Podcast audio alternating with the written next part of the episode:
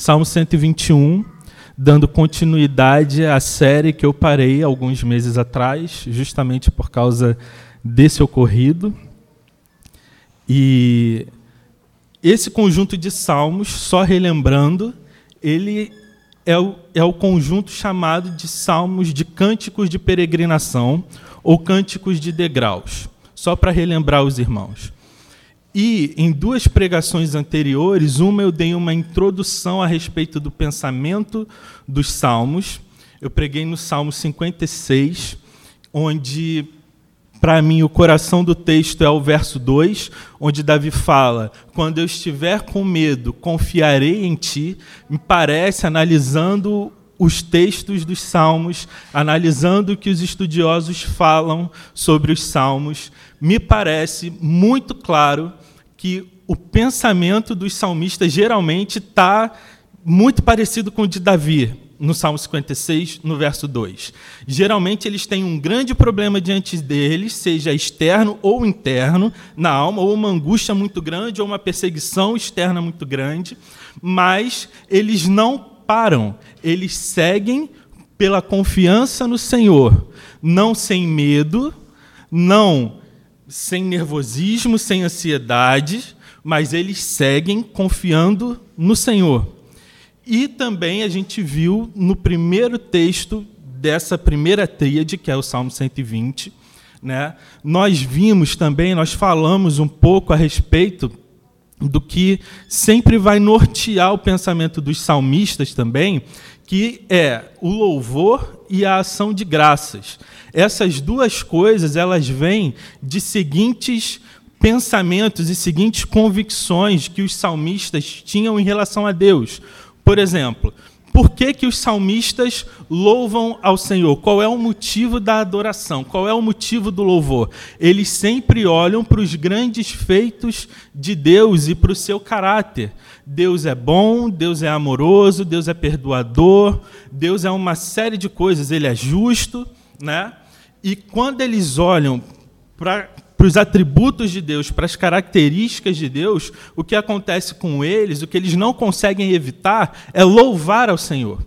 Por outro lado, as ações de graças, que também é o segundo ponto que está sempre diante dos salmistas, quando eles estão escrevendo ou cantando os salmos, está ligado ao quê? Justamente aos grandes feitos que o Senhor realizou na história do povo. Eles olham para trás e veem o Senhor criando todas as coisas, vê o Senhor milagrosamente tirando eles do Egito, livrando eles da escravidão, vê o mar vermelho se abrindo para que eles atravessem seco, vê o Senhor também fazendo eles atravessar o Jordão, entrar em Canaã, entregando Canaã na mão deles. Quando eles olham para trás, eles começam a perceber tudo isso, a resposta do coração dos salmistas é ação de graças.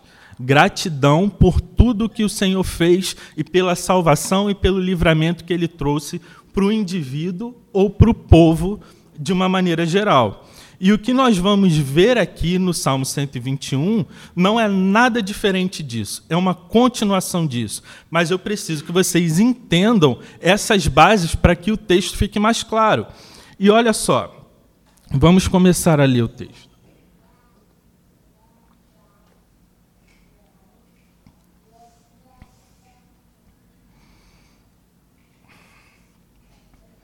O texto vai dizer o seguinte: Levanto meus olhos para os montes e me pergunto: de onde me vem o socorro? O que está acontecendo aqui? Relembrando um pouco o Salmo 120. Esse peregrino, ele estava no Salmo 120 em um local, em uma cidade ou em um país, onde as pessoas só falavam de guerra e só desejavam a guerra. E ele via que ele não fazia parte daquilo ali, porque ele era um homem de paz que falava de paz em meio a um povo que só falava de guerra e só desejava guerra. Então ele entende que ele precisa sair dali. E no Salmo 121 é justamente isso que está começando a acontecer. Ele está começando a sair do que a gente entende ali do que seria a Babilônia, porque esse contexto da peregrinação é justamente a volta do povo do exílio na Babilônia para Jerusalém. Então, ele está peregrinando da Babilônia para Jerusalém. E ele tem então uma estrada diante dele, que quando ele levanta os seus olhos para os montes, por que, que ele fala que está olhando para os montes? Porque ele está olhando lá ao fundo, lá no horizonte, Jerusalém, que fica em um monte, no Monte Sião. Então ele está saindo da Babilônia e ele está olhando para o destino onde ele quer chegar e ele está se perguntando: de onde me vem o socorro? Por que, que ele se pergunta de onde vem o socorro? E os estudiosos vão dizer que tem duas coisas na mente e no coração desse salmista, tem duas coisas na mente e no coração desse peregrino. Primeiro lugar, ele sabe que ele vai correr muitos perigos nesse caminho. Ele sabe que ele vai sofrer perigo de gente tentando tirar a vida dele, de salteadores, de ladrões que vão tentar tirar os seus bens também, mas além do medo, do perigo físico e real na estrada, ele também tem algo no seu coração, na sua alma, que deixa a sua alma e o seu coração angustiados ele está olhando para os montes, ele está desejando estar lá, mas ele ainda está aqui, ele ainda não chegou. E ele olha e fala: será que eu serei capaz de chegar lá? Será que eu serei capaz de cruzar os portões de Jerusalém? Será que eu vou dar conta de percorrer todo esse caminho sem tropeçar, sem cair, sem vacilar, sem voltar atrás, sem desistir? Será que vai ter alguém para me guardar até o momento que eu vou cruzar os portões da cidade, então eu vou estar seguro, a alma dele também está angustiada. O questionamento que ele faz é de alguém preocupado: de onde me virá o socorro? Porque eu sei que eu vou passar por perigo.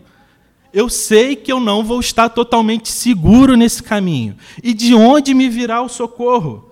Da onde vai vir? E o que eu quero falar agora, no início, a princípio aqui, é a respeito justamente dessa ansiedade que pode brotar no coração da igreja hoje em dia. Nós sabemos que um dos grandes males do nosso tempo é a ansiedade, que em uma grande instância vai acabar se tornando uma depressão ou, ou algo mais sério. E como que a gente lida com isso? Da onde vem essa ansiedade? Da onde vem essa depressão? Da onde vem esse medo em relação ao futuro? Se o que está norteando o louvor dele é justamente a consciência de quem Deus é e do que ele faz na história do povo. Como é que pode? Como é que pode continuar duvidando, continuar ansioso, se eu olho para trás e eu tenho certeza de que Ele é bom, de que Ele é meu protetor, de que Ele é meu redentor, de que Ele é meu consolador, que Ele já fez muitas coisas na minha vida, que Ele já fez muitas coisas na vida dos meus irmãos? Como é que eu posso olhar para o caminho que está diante de mim e continuar ansioso com o que está por vir? Como? Geralmente, quando a gente fala de ansiedade, a gente vai direto para Filipenses 4 mas eu quero levar vocês para um outro texto antes hoje. Eu quero levar vocês para Eclesiastes 3, a partir do verso 10. Vamos lá. Vamos ler. Eclesiastes 3, a partir do verso 10. Olha só. Tenho visto o fardo que Deus impôs aos homens Pode seguir até o 14. Ele fez tudo apropriado ao seu tempo. Também pôs no coração do homem o anseio pela eternidade. Mesmo assim, ele não consegue compreender inteiramente o que Deus fez. Só um minuto. Preste atenção. Deus colocou um fardo sobre os homens. Um fardo. Qual é esse fardo? Ele fez tudo apropriado ao seu tempo e, ao mesmo tempo, ele colocou no coração do homem o desejo pela eternidade. O desejo pela eternidade está no coração de cada um de nós. A gente deseja estar lá na frente. A gente deseja ver o fim de todas as coisas. A gente deseja ter as nossas lágrimas enxugadas de uma vez por todas. A gente deseja cruzar logo os portões de Jerusalém, mas a gente ainda tem uma estrada inteira para percorrer um passo de cada vez, porque Deus fez tudo apropriado ao seu tempo. Isso é um fardo. A ansiedade não é nada diferente disso, desse fardo que Deus impôs aos homens. Porque o desejo do coração do homem está na eternidade. Mas a gente tem que viver um dia de cada vez. Não vai ter lágrima enxugada de uma vez por todas agora. Vai ter lágrima enxugada por um tempo agora. E depois você vai chorar de novo, meu amigo. Depois você vai sofrer de novo. Do 1 ao 10, ele está falando que existe justamente tempo para todas as coisas debaixo do sol. Tem tempo de sorrir, tempo de chorar, tempo de nascer, tempo de morrer, tempo de viver em paz, tempo de viver em guerra. Tem tempo para todas as coisas. Você vai passar pelos dois. Vamos seguir o texto. Descobrir que não há nada melhor para o homem do que ser feliz e praticar o bem enquanto vive Descobri também que poder comer, beber e ser recompensado pelo seu trabalho é um presente de Deus. Então, olha só, ele colocou o desejo pela eternidade e, ao mesmo tempo, fez tudo apropriado ao seu tempo. Você tem que viver um dia de cada vez. Você tem que dar um passo, depois o outro, depois o outro, até finalmente cruzar os portões de Jerusalém, lá na frente, lá naquele horizonte que você está vendo nos montes. Mas o que, que ele está fazendo também? Ao mesmo tempo que ele coloca o desejo pela eternidade e te faz viver um dia de cada vez, ele te mostra que existe um prazer nele hoje também. Não só lá, mas hoje. E o objetivo dele é te mostrar que você pode se relacionar com ele e se unir a ele e ter prazer nele hoje, apesar dos sofrimentos e das lutas que você vai encontrar no caminho, apesar dos perigos que você vai encontrar nessa estrada. Olha só, o texto vai continuar, pode ir para o 14. Isso tudo tem um objetivo, isso tudo tem um motivo de ser e um propósito. Sei que tudo o que Deus faz permanecerá para sempre a isso nada se pode acrescentar e disso nada se pode tirar. Deus assim faz para que os homens o temam. Esse é o motivo, esse é o objetivo. Presta atenção. Vivendo um dia de cada vez, com o coração na eternidade, com o coração sempre no futuro, a gente esquece de viver o hoje, de ser grato pelo hoje. A gente pensa que Cristo ele não vai nos ajudar ou nos tornar felizes aqui. E isso é um grande engano, porque ele já morreu por nós para nos dar prazeres, delícias sem cessar hoje, salvação hoje, cura da ansiedade, da depressão hoje. Ele dá o fardo, mas ele dá o fardo como um motivo para um escape que é muito maior. E o que, que eu quero dizer para vocês? Ontem eu, eu ri quando eu estava vendo um trecho de uma pregação do Luiz Saião, que é um pastor batista lá de São Paulo, que inclusive já foi meu professor no seminário, e ele estava falando o seguinte: Meus irmãos, não pensem que os problemas de vocês são problemas grandiosos de fato. Por quê? Porque Deus traz problemas para as nossas vidas para eliminar os nossos problemas. Isso pode parecer complicado, mas Deus, ele traz problemas, sofrimentos para a nossa vida para eliminar o que é o nosso problema de fato. Preste atenção. Ele pode colocar esse fardo sobre os nossos ombros. Ele pode sim trazer coisas que vai fazer a gente sofrer Tiago fala sobre isso. Tende por motivo de muita alegria passarem por muitas aflições.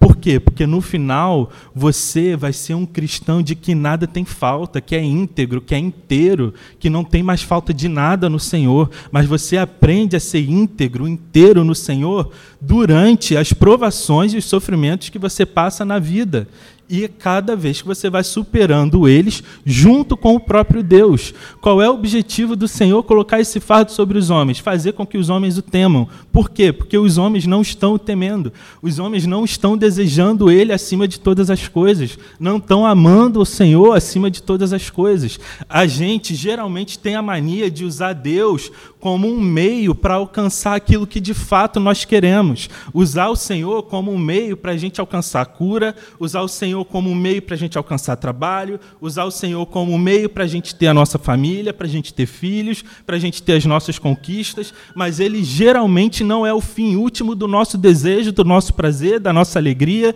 do nosso temor. Não é. E o que que esses problemas que ele traz para a nossa vida tenta fazer? Destruir essas coisas que estão tirando ele do lugar que ele deveria estar no nosso coração. É para que, em última instância, a gente venha a temer o Senhor. Porque toda ansiedade, toda depressão, ela é fruto justamente dessa falta de união ou dessa falta de uma confiança mais esclarecida no próprio Deus, em quem Ele é e no que Ele faz ao longo da história e na nossa própria vida. Se a gente olhar para trás, a gente vai conseguir enxergar grandes coisas que Ele fez por nós, porque se Ele não tivesse feito, a gente nem estaria aqui hoje. Se Ele não tivesse nos dado arrependimento, convicção dos nossos pecados, se Ele não tivesse nos salvado, se Ele não nos tivesse comprado com seu sangue, nem reunidos aqui hoje a gente estaria.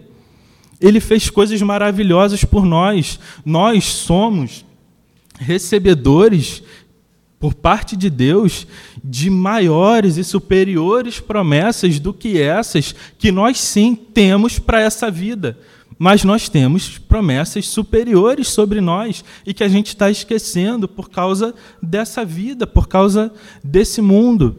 Geralmente, uma coisa também que confronta muito a ansiedade é justamente o fato da gente se olhar ou refletir sobre a morte e pensar na nossa vida como se fosse o último dia da nossa vida.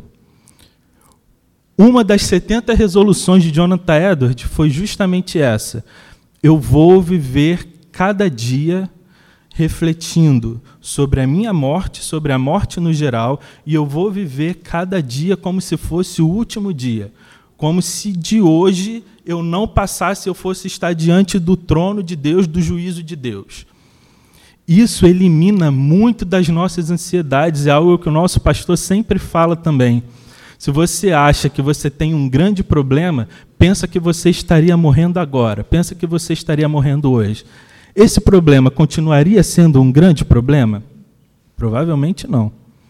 Provavelmente não seria mais um grande problema isso que você pensa que é um problema. E Deus traz esses problemas justamente para nos ensinar a andar com Ele, para nos ensinar que nós não somos Deus, para nos ensinar que, por mais que a gente queira, a gente não vai conseguir dar conta de carregar esse fardo que a gente está tentando carregar sozinho, até o ponto da gente desistir, chegar aos pés de Cristo e falar: não aguento mais. Eu entendi, eu não vou mais lutar contra ti, eu coloco aqui hoje o meu fardo aos seus pés e eu te peço que me dê do teu fardo que é leve. Qual é o fardo dele que é leve? A partir de hoje, quando as coisas que me deixam ansioso baterem na porta do meu coração, eu vou falar: Senhor, eu não vou mais lidar com isso. Eu coloco diante de ti isso daqui que está querendo me deixar ansioso. A partir de hoje, eu vou confiar mais em ti. A partir de hoje, eu vou esperar mais em ti a partir de hoje eu vou me esforçar, vou me empenhar de me relacionar mais contigo através da leitura, meditação da palavra, dos louvores, dos cânticos espirituais, das orações, para que eu possa te amar mais, para que eu possa ver brilhar mais a tua glória diante dos meus olhos e na minha vida também. Porque eu não consigo lidar com essas coisas. Tem coisas que estão além do meu poder, além da minha capacidade tanto dentro de mim quanto fora de mim, ao meu redor, na minha vida, com as pessoas que eu convivo. Eu não vou mais fazer algo que está fora da minha alçada. A partir de hoje eu vou colocar isso nas tuas mãos. É isso que ele está querendo fazer, para que os homens o temam. Você vai desejar o fim de todo esse sofrimento. Você vai desejar a eternidade. Você vai desejar o fim de todas as lágrimas. Mas você vai ter que viver um dia de cada vez com esse fardo, para que você aprenda a temer o Senhor. Para que você aprenda a caminhar com Ele. Para que você aprenda a confiar nele. Para que você aprenda a depositar nele as suas angústias, as suas ansiedades e a confiar que Ele é bom. E a partir dessa confiança, ver Ele agindo de fato na sua vida. Olha o verso 2. Então, quando ele chega a essa conclusão, ele está se questionando: de onde me vem o socorro? Depois disso tudo, ele chega a uma conclusão. Qual é a conclusão que ele chega? O meu socorro vem do Senhor, que fez os céus e a terra. O meu socorro vem do Senhor. Qual é a maneira que o Senhor socorre esse peregrino? Pensa, ele está numa estrada que tem ladrões, que tem assassinos, que tem gente tentando destruir a vida dele, tem gente tentando tomar os bens dele, a alma dele está angustiada, o coração dele está aflito, e ele chega à conclusão de quem socorre ele é o Senhor que fez os céus e a terra. Deus desce literalmente e anda do lado dele e protege ele assim, literalmente, corporeamente, fisicamente? Não mas eu quero fazer uma ilustração aqui de como muitas vezes o Senhor vai demonstrar esse socorro na caminhada, na peregrinação. Vocês lembram do peregrino do John Bunyan? Os adolescentes estão estudando ele na EBD. O que, que acontece com esse peregrino? Ele um dia tem um sonho, ele sonha, Deus dá uma visão para ele, um sonho, de que ele está na cidade da destruição e essa cidade vai ser destruída por fogo que vem do céu. Então, ele é impelido pelo Senhor para sair daquela cidade e ir para a cidade celestial, onde ele estará seguro. É exatamente o que está acontecendo no Salmo 121. Ele está saindo da cidade da destruição, ele está saindo da Babilônia, ele está saindo de um lugar onde as pessoas só falam de guerra, não desejam a paz, e ele está indo para Jerusalém, a cidade do Senhor, o lugar onde ele vai estar seguro, o lugar onde ele vai estar em paz. No meio do caminho, assim que ele sai da cidade da destruição, a primeira coisa que está diante dele é o pântano da desconfiança que ele cai. Quando ele cai no pântano da desconfiança, a primeira coisa que ele quer fazer é voltar atrás e retornar para a cidade da destruição. Mas nesse momento, Deus envia quem? Auxílio. Auxílio mostra para ele que tem como ele sair pelo lado oposto da cidade da destruição, daquele pântano da desconfiança, ele sai e segue a sua caminhada. Deus mandando socorro para ele. Ele vai e chega na feira das vaidades mas Deus manda mais socorro para ele. Sempre que tem um pântano da desconfiança, tem o um auxílio. Sempre que tem uma feira da vaidade, também tem um fiel para caminhar com você. Quando o fiel é retirado de você e você tem que lidar contra Apolion, o Senhor, ele te dá a armadura divina dele. Ele te dá o capacete da salvação, ele te dá o escudo da fé, ele te dá a, a espada, que é a palavra. Vocês conhecem a armadura de Deus que está lá em Efésios 6. E ele sempre te dá o auxílio, ele sempre te dá o escape. Quando tem o sábio segundo o mundo tentando te tirar do caminho, também tem evangelista que vai pregar a verdade para você e vai te trazer de volta e vai te colocar de novo no caminho. É assim que o Senhor nos envia o socorro durante essa peregrinação cristã. É assim. É aqui, é no nosso meio, nós estamos caminhando juntos é no meio da igreja que ele vai nos socorrer. Ele vai levantar irmãos para nos aconselhar, ele vai levantar irmãos para pregar para a gente a verdade e fazer com que os nossos olhos se abram. Ele vai trazer irmãos para poder consolar o nosso coração e apaziguar a nossa alma inquieta. Aqui é que são derramadas as bênçãos e as misericórdias do Senhor, e é aqui que está o socorro dele. Ele ainda é o Deus que criou os céus e a terra. Ele ainda é soberano sobre o tempo, sobre o espaço, sobre os seus vizinhos, sobre os seus parentes, sobre o seu patrão, sobre o seu passado, sobre o seu presente, sobre o seu futuro, sobre o seu coração, sobre a sua esposa, sobre o seu marido, sobre os seus filhos, sobre tudo. E ele está cuidando de tudo, soberanamente, para dar a cada um o que lhe é devido para dar aos seus filhos o escape e a salvação, e para dar aos ímpios também o castigo que lhes é merecido. Ele age soberanamente, majestosamente, milagrosamente, de uma maneira que a gente não consegue nem entender, nem mensurar, nem pensar direito, mas ele move todas as peças nesse tabuleiro de xadrez de uma maneira que tudo se encaixa para os propósitos dele se cumprirem. A bondade dele se cumprir na sua vida, na minha vida, na vida dos seus filhos, e também para que a ira dele caia sobre os filhos do engano, sobre os filhos da perdição, no dia que está preparado para eles também.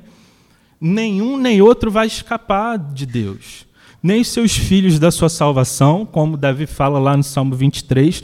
Eu sei que a tua bondade e a tua fidelidade me perseguirão todos os dias da minha vida. É isso que persegue o crente, mas o ímpio, como a, a, o salmo da família de Asaf, o salmo 73, quando ele finalmente entra no santuário de Deus e ele vê o fim dos ímpios, esses serão destruídos de um golpe só, eles não vão nem ver de onde veio esse golpe rapidamente eles serão destruídos. Nenhum nem outro vai escapar do Senhor. Ele ainda tem o controle de todas as coisas, ele não vai deixar de ter esse controle. Vamos correr por causa do tempo. Ele não permitirá que você tropece, verso 3 de Salmo 121. O seu protetor se manterá alerta. Sim, o protetor de Israel não dormirá. Ele está sempre alerta. O Senhor é o seu protetor, como a sombra que o protege, ele está à sua direita. De dia o sol não o ferirá, e nem a lua de noite. Veja, para que nós possamos dormir, para que nós possamos descansar, para que nós possamos ter esperança em relação ao nosso futuro, ele não dorme. Ele não deixa de trabalhar, ele não deixa de se empenhar tanto no seu coração, na sua mente, na sua alma, quanto nessas questões externas que eu acabei de falar e que vão caminhar sempre para o bem. E esse bem não é, eu não estou prometendo para você que vai ser um bem que você deseja, um bem material, um bem financeiro, ou uma cura, ou algo do tipo. Eu não estou falando isso. Mas eu estou falando daquele bem que Paulo fala lá em Romanos 8, a partir do verso 28. Que Deus age em todas as coisas para o bem daqueles que o amam e dos que são chamados de acordo com o seu propósito. Para quê? Para que, que eles são chamados? Para que, que Deus age em todas as coisas? Para que a gente seja um dia feito à semelhança de Cristo, à imagem de Cristo, para que Cristo seja moldado em nós e para que a gente se pareça mais com Ele. Esse é o bem último que o Senhor deseja para nós e é para isso que Ele trabalha incansavelmente, sem descansar, sem dormir, sem vacilar, de dia e de noite. Ele protege você com a palavra dele. Ele protege você ensinando a vontade dele. Ele protege você te ensinando as suas promessas, pelas quais você pode se agarrar no dia da adversidade com confiança. Ele te protege colocando você numa igreja que ora por você, que está junto com você nos momentos de dificuldade. O verso 6 de dia o sol não ferirá, nem a lua de noite. Aqui os estudiosos eles vão falar que o que ele está tentando dizer aqui em relação ao sol são desses perigos físicos, materiais, reais da estrada, do caminho. E a lua seria esses perigos, entre aspas, imaginários, ou psicológicos, emocionais, ou espirituais, né, relacionados à alma. Ele vai te proteger tanto de uma coisa quanto de outra. E isso está relacionado ao que a gente viu no verso 1. Ele vai te proteger tanto de perigos de ladrões e de assassinos, mas também vai te livrar do perigo da ansiedade do seu coração também. Verso 7: O Senhor o protegerá de todo o mal, protegerá a sua vida. O Senhor protegerá a sua saída e a sua chegada, desde agora e para sempre. Veja, ele promove, ele te dá uma segurança que é pessoal, uma segurança que é individual, uma segurança que é muito particular, que é para a tua alma. É para a tua alma. Ele acompanha você nos seus fazeres do dia a dia, na sua saída, na sua chegada. Não tem momento nenhum que você está sozinho. Ele é de fato o seu divino companheiro no caminho. Que todas as vezes que você estiver saindo de Jerusalém, tentando ir para Emaús, ele vai te encontrar no caminho e ele vai te trazer de volta, ele vai fazer você voltar para Jerusalém e esperar sim, porque ele vai vir. Ele prometeu que voltaria e ele vai voltar e ele vai nos buscar sim. Em todos os momentos, desde agora e para sempre. E aí eu me lembro da promessa que o Senhor Jesus faz no final do livro de Mateus. Ele promete que estaria conosco todos os dias até a consumação dos séculos. E Ele está conosco todos os dias da nossa vida, em todos os momentos, na nossa saída, na nossa chegada, quando a gente acorda, até a hora que a gente vai dormir. Enquanto a gente dorme, Ele não para de trabalhar em nosso favor, Ele não para de nos proteger, Ele não para de cuidar de nós. E nós precisamos aprender a caminhar com Ele também e a enxergar Ele nessa nossa caminhada. Muitas vezes a gente não enxerga, muitas vezes a gente fica focado demais nos problemas que estão à nossa volta, com as angústias que estão no nosso coração, com os nossos desejos não realizados por Ele. Muitas vezes a gente fica focado nos sofrimentos, nos problemas, e a gente esquece de focar nesse Deus que é o nosso socorro bem presente no momento da angústia. Que é esse Deus que se entregou por nós quando a gente era inimigo dele você acha que o Deus que salvou Israel, que tirou Israel do Egito, que livrou Israel da Babilônia, que está trazendo Israel de volta para Jerusalém, vai perder o seu povo no meio do caminho? Você acha mesmo que depois dele ter feito a maior parte do trabalho, ele vai deixar você escapar entre os dedos? Para encerrar, vamos ler João 10.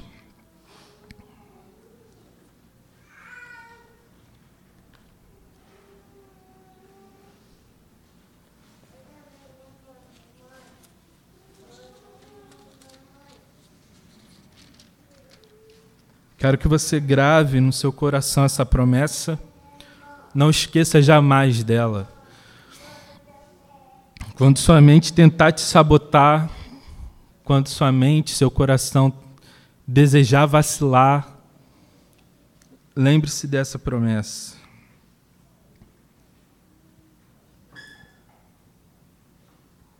Vamos ler a partir do verso 27, João 10, 27. Olha o que diz o texto. As minhas ovelhas ouvem a minha voz, eu as conheço e elas me seguem. Eu lhes dou a vida eterna e elas jamais perecerão. Ninguém as poderá arrancar da minha mão. Meu Pai que as deu para mim é maior do que todos.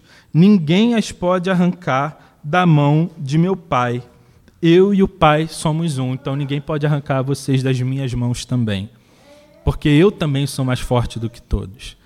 Essa é a promessa que tem que ficar no nosso coração. Ele não se esquece de nós, ele não nos perde, nem para o sofrimento, nem para as lutas, nem para o nosso inimigo, nem para o nosso pecado. Ele é poderoso para perdoar os nossos pecados. Ele é poderoso para garantir o nosso futuro. Nele estamos seguros para completar essa jornada, para enfrentar essa caminhada. O caminho é sinuoso, o caminho tem pedras, sim, que tentam fazer a gente tropeçar algumas vezes, mas em Cristo, eu acredito numa coisa que o pastor também costuma falar.